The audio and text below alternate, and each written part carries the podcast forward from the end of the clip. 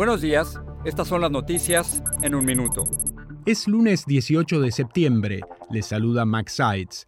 Hay expectativa por la declaración de Ovidio Guzmán, el hijo menor del capo mexicano Joaquín El Chapo Guzmán, ante una corte federal de Chicago este lunes, tras su extradición desde México hacia Estados Unidos el viernes pasado. Guzmán, de 33 años, enfrenta cargos por tráfico de drogas como fentanilo.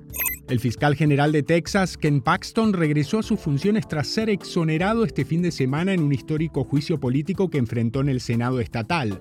Paxton, quien había sido suspendido en mayo, estaba acusado de abuso de poder y malversación de fondos, entre otros cargos. Las autoridades ofrecieron una recompensa de 250 mil dólares por información que conduzca al arresto del sospechoso que mató a tiros a un ayudante de alguacil del condado de Los Ángeles, en lo que se cree fue un ataque dirigido. Un hombre y una mujer hispanos fueron arrestados y acusados de asesinato por la muerte de un niño de un año que presuntamente fue expuesto a fentanilo en un centro infantil en Nueva York. Otros tres menores fueron hospitalizados. Más información en nuestras redes sociales y univisionoticias.com.